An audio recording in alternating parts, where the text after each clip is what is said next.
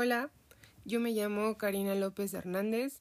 soy estudiante de la licenciatura en Nutrición Humana en la Universidad Autónoma Metropolitana Unidad Xochimilco. En esta ocasión les voy a compartir un poco acerca de lo que se trató el módulo que lleva por nombre Evaluación del estado nutricio de los grupos humanos. Durante este módulo se abordaron cinco unidades temáticas y vamos a comenzar hablando de la situación alimentaria y nutricional que existe en nuestro país. México es un país que ha experimentado un crecimiento demográfico muy acelerado en los últimos años. Eh, actualmente superamos los 125 millones de habitantes. También en nuestro país, con el crecimiento de la población, pues ha habido una disminución en la tasa de mortalidad y un aumento en la esperanza de vida. Este aumento en la esperanza de vida em, va de la mano con una transición epidemiológica que se ha caracterizado por el predominio de las enfermedades no transmisibles y de las lesiones. Es decir, nuestras principales causas de muerte ya no son enfermedades del tipo infecciosas o transmisibles como lo eran hace 30 años. Ahora las principales causas de muerte reportadas por Ensanud en su encuesta del año 2018 son las enfermedades cardiovasculares, son las diabetes tipo 2, son eh, diversas cardiopatías, etcétera, tumores malignos, lo que está causando la, la mortalidad de nuestra población y también las principales causas de morbilidad.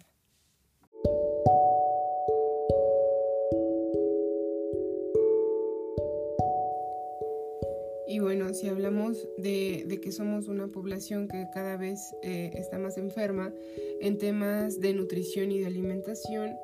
eh, México se enfrenta a dos grandes problemáticas. Por un lado está la desnutrición y por otro lado la, gran oferta de alimentos, eh, los estilos de vida que, que, se llevan actualmente dan como resultado problemas de sobrepeso y obesidad que incluso ya, ya tienen mayor prevalencia en niños que en adultos. Entonces son problemas que son realmente preocupantes y la salud pública de nuestro país ha desarrollado programas de ayuda alimentaria que han buscado o que tienen como objetivo contribuir al desarrollo de las capacidades de aquellas personas que están inscritas o que pertenecen a dicho programa, es decir, de sus beneficiarios, para así mejorar su nutrición y lograr un impacto en su estado de salud, porque recordemos que la población, una población enferma no simplemente se queda ahí, es un problema eh,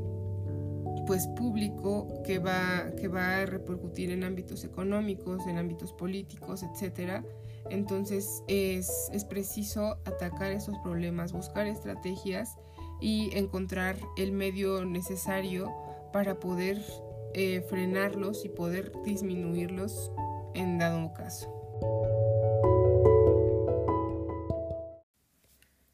Es muy importante tener en cuenta que el nivel de salud de, de, una población no va a depender exclusivamente de los recursos sanitarios con los que se cuenta o de los recursos sanitarios de los cuales dispone esta población. Van a existir una serie de factores sociales que van a permitir determinar cuál va a ser este nivel de salud por mencionar algunos, podemos decir que está la clase social a la que se pertenece, el trabajo que se desempeña, eh, si eres hombre o si eres mujer, va a ser muy distinto la manera o el estilo de vida que lleves, eh, el entorno en el cual te estás desenvolviendo y también eh, el tipo de lugar en el que vives, si vives en un entorno rural o si vives en un entorno urbano, todo eso va a propiciar condiciones distintas que van a repercutir directamente en tu nivel de salud. Uno de los puntos eh, muy importantes a considerar en el nivel de salud es el estado de nutrición, ya que un estado de nutrición equilibrado va a ser fundamental para el bienestar de cualquier individuo y de la sociedad que estos van a conformar. La variedad, la calidad, la disponibilidad de los alimentos y el patrón de su consumo van a afectar de manera profunda en cada uno de estos. También es importante saber cómo se evalúan estos parámetros de manera correcta porque eh, evaluar y diagnosticar eh, correctamente el estado nutricio de una persona es una necesidad muy importante en la situación actual de nuestra población. Como les mencionaba, las problemáticas actuales de nuestro país están relacionadas directamente con temas de alimentación y de nutrición. Entonces es fundamental planear e implementar acciones de intervención de vigilancia con la finalidad de promover y mantener un estado de nutrición adecuado en nosotros los mexicanos. Dentro de la atención primaria que se ofrece en el sector salud, es importante que el profesional de la nutrición y de la alimentación fomente que se debe llevar un estado nutricional adecuado y que pueda también ofrecer al paciente recomendaciones adecuadas sobre cómo llevar una nutrición saludable, ya que esto va a ser fundamental para poder preservar su estado de salud. Y bueno, pues, ¿qué es este estado de nutrición?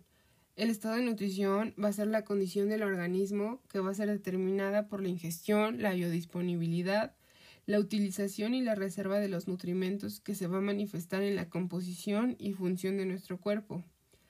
Esta se va a reconocer como el resultado de una serie de interacciones de tipo biológicas, psicológicas y sociales. Uno de los principales puntos para poder evaluar eh, el estado nutricio va a ser conocer la composición corporal. ¿Y por qué es importante conocer la composición corporal? Pues porque nos va a permitir comprender los cambios que se han producido a lo largo de las diferentes etapas del ciclo de la vida, conocer cómo es la composición desde que somos neonatos, desde que somos niños, desde que somos adolescentes, adultos, hasta que llegamos a una etapa senil. También nos va a permitir la detección de los riesgos que existen para la salud, poder conocer y poder eh, comprender cuáles son nuestras necesidades nutrimentales y asimismo vamos a poder realizar eh, una intervención y vigilancia de los estados de malnutrición que como les mencionaba pueden ir desde una desnutrición, una obesidad o algún otro tipo de, de padecimiento como lo son las enfermedades crónico-degenerativas. El modelo central en la investigación de la composición corporal está conformado por cinco niveles. Estos son eh, el nivel anatómico, seguido del nivel molecular, el nivel celular, el nivel órgano o tejidos, y todos estos van a conformar finalmente al nivel corporal. Para poder evaluar la composición corporal, Existen eh, dos tipos de métodos. Tenemos por un lado los métodos directos, que va a ser mediante la disección del cuerpo, es decir, ya de los cadáveres, o mediante los análisis de tipo bioquímicos, como análisis de orina o del plasma. Y también están los métodos indirectos, que estos van a ser los que vamos a desarrollar principalmente nosotros los nutriólogos, que son la antropometría, eh, la bioimpedancia y algunos estudios de imagenología. Etimológicamente, la antropometría se va a referir a la medición del cuerpo humano. Dentro de la medición que se realiza del cuerpo, eh, se evalúa el peso, esto ayudados con un instrumento que se llama báscula o también llamado balanza o pesa. Eh, la unidad de medida del peso van a ser los kilogramos y para esto la persona se va a posicionar sobre la báscula em, en forma erecta con los miembros superiores a ambos lados del cuerpo. Las palmas y dedos de las manos van a estar rectas y extendidas hacia abajo y va a estar mirando hacia enfrente con el peso distribuido equitativamente en ambos pies. Otro de los parámetros que se evalúan va a ser la estatura a través de un instrumento que se llama antropómetro o estadímetro su unidad de medida van a ser los centímetros o los metros dependiendo de la aplicación que se le vaya a dar. Para esto, al igual que con el peso, la posición va a ser erecta. En este caso va a ser sin calzado con los miembros superiores a ambos lados del cuerpo. Igualmente con las palmas de las manos y los dedos extendidos hacia abajo y mirando hacia enfrente. En, algunas, eh, en algunos casos, para la toma de la estatura, las personas no pueden permanecer con los pies juntos porque eh, anatómicamente no, no están no están aptas para hacerlo así. Sin embargo, con el simple hecho de que el peso esté bien distribuido en ambos pies, pueden tener una ligera separación de, las, de los talones, aunque junten las rodillas, pero lo ideal es que estén juntos rodillas, piernas y tobillos. Otras de las medidas que se toman en cuenta son las alturas y las anchuras, como por ejemplo la altura del hombro al codo o la altura de la rodilla al tobillo, la altura em, de cabeza a, em, a cadera estando sentados o parados, la anchura de la cadera, la anchura de los hombros, la anchura de la cara, etcétera. Para esto igual se utiliza un antropómetro y la unidad de medida son los centímetros. La medición de la altura de las rodillas eh, no es tan común, sin embargo es muy útil y muy aplicable cuando las personas no pueden estar de pie, en casos donde las personas estén totalmente eh, en una situación eh, de inmovilidad debido a causas externas, es cuando se aplica esta medición de la altura de las rodillas. También es importante mencionar eh, la toma de medidas de las circunferencias, estas son de las más conocidas. Por mencionar algunas está la, la circunferencia de la cintura o la circunferencia de la cadera, aunque también existen otro tipo de, de mediciones de circunferencias como lo son el tobillo, la muñeca o el brazo. Y finalmente, una de las mediciones que tienen un poco más de complejidad a la hora de llevarlas a cabo son los pliegues. Tenemos eh, alrededor de, de, nueve tipos de pliegues. Está el, el, pliegue bicipital, el tricipital, el pliegue subescapular, em, el suprailiaco, el pliegue del pecho, el pliegue del abdomen, los pliegues en, en muslos, etcétera. Para esto necesitamos un compás de pliegues cutáneos, la unidad de medida van a ser los milímetros y esto va a tener una aplicación para la descripción general de nuestro cuerpo que estamos evaluando. Otro de los indicadores que nos van a permitir evaluar el estado nutricio de un individuo van a ser los bioquímicos. Estos los vamos a obtener a través de pruebas que nos van a permitir detectar la deficiencia pero también el exceso de nutrimentos antes de que aparezcan los signos clínicos respectivos. Por ejemplo, en el análisis hematológico o química sanguínea, uno de los componentes que se va a evaluar es el nitrógeno ureico en sangre, por sus siglas en inglés BUN.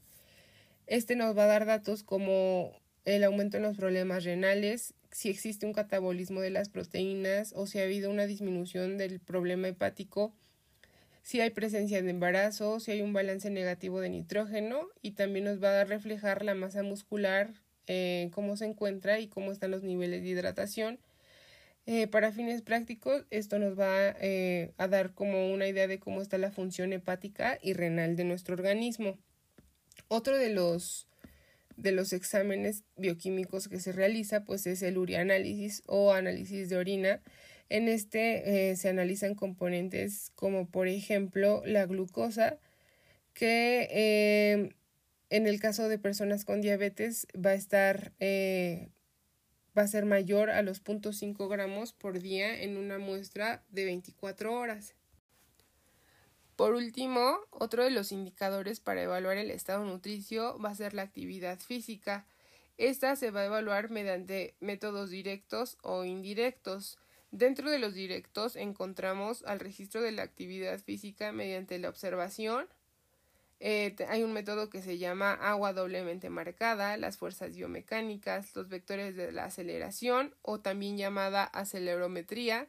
los sensores de movimiento que se llaman podómetros y las salas de calorimetría. Dentro de los indirectos van a estar la calorimetría indirecta, las mediciones fisiológicas como el ritmo cardíaco, la temperatura, la ventilación, la condición física y la cardiorrespiratoria y las prospecciones de actividad física o cuestionarios. Una persona va a ser activa cuando logra alcanzar los minutos eh, que establecen las recomendaciones para cada edad, es decir, Para los niños y adolescentes van a ser 60 minutos diarios y para las personas mayores de 18 años van a ser 150 minutos a la semana. Cuando nos referimos a una persona inactiva es cuando el individuo adulto va a practicar menos de estos 150 minutos a la semana y cuando una persona de 5 a 17 años, es decir, los niños, no alcanzan a completar una hora de actividad física moderada o intensa al día. Se podría confundir el concepto de sedentario con inactividad física, sin embargo, cuando nos referimos a persona sedentaria es cuando la conducta eh, que predomina en las actividades requiere un bajo gasto de energía. Por ejemplo, estar sentado o acostado en actividades como ver televisión, jugar videojuegos, estar frente a la computadora o en el celular, etc. Y bien, una vez que ya se conocen todos estos indicadores y ya se realizó un diagnóstico del estado nutricio de los individuos, es importante hablar de la vigilancia alimentaria. Esta va a consistir en generar información confiable, representativa y oportuna sobre la situación en la que se encuentra nuestro país en temas de alimentación y nutrición.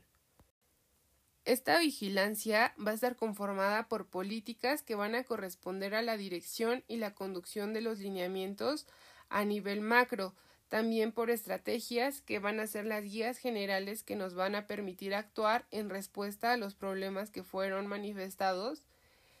eh, seguida de una planificación que es la organización del trabajo que se requiere para solucionar estos problemas, posteriormente un monitoreo para establecer un sistema de vigilancia continua del proceso de implementación de las acciones nuevas, y finalmente una evaluación que va a buscar determinar la relevancia, la eficiencia, la eficacia, el impacto y la sostenibilidad de las actividades en función de los objetivos que se establecieron en un principio. En materia de salud, de nutrición y de alimentación, uno de nuestros principales referentes es la encuesta nacional de salud y nutrición,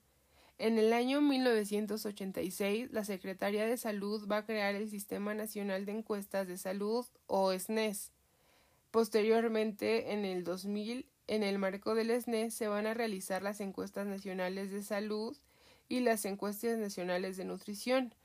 Estas recordemos que se llevaban a cabo de manera separada, pero para el año 2006 se van a unir ambas temáticas, tanto salud como nutrición, y va a surgir la primera encuesta nacional de salud y nutrición en salud,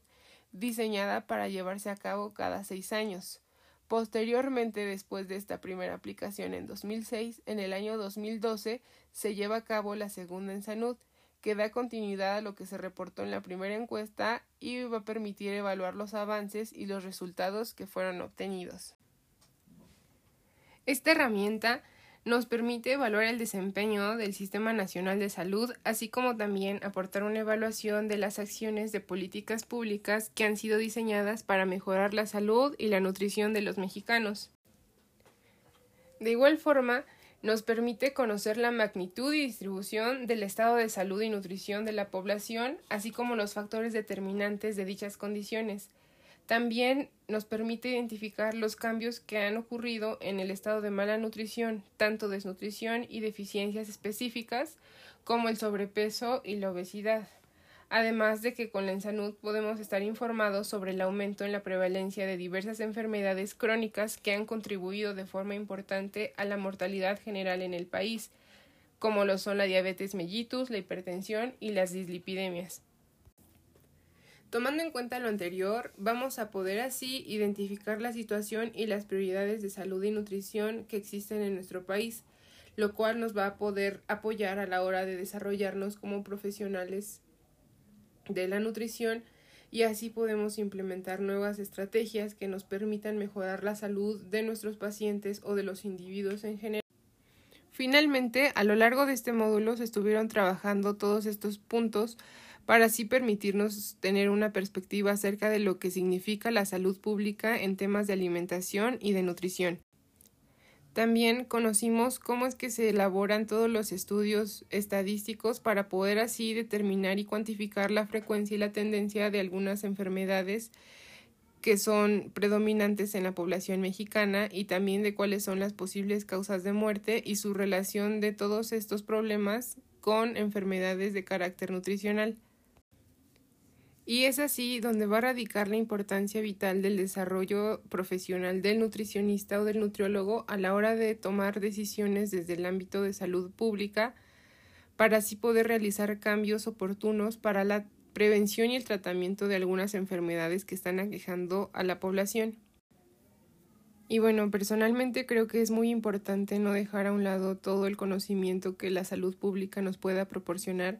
ya que a la hora de tomar decisiones como el área en, el cual, en la cual nos vamos a especializar es muy muy importante conocer eh, cuáles son las deficiencias que existen en nuestra población, en nuestro país y dónde son las áreas de oportunidad donde vamos a poder desarrollarnos para así generar un cambio en beneficio de nuestro país. Y bueno, por mi parte sería todo. Espero que hayan disfrutado de este capítulo del podcast titulado Evaluación del Estado Nutricio de los Grupos Humanos. Eh, agradezco mucho su atención. Nos vemos. Bye bye.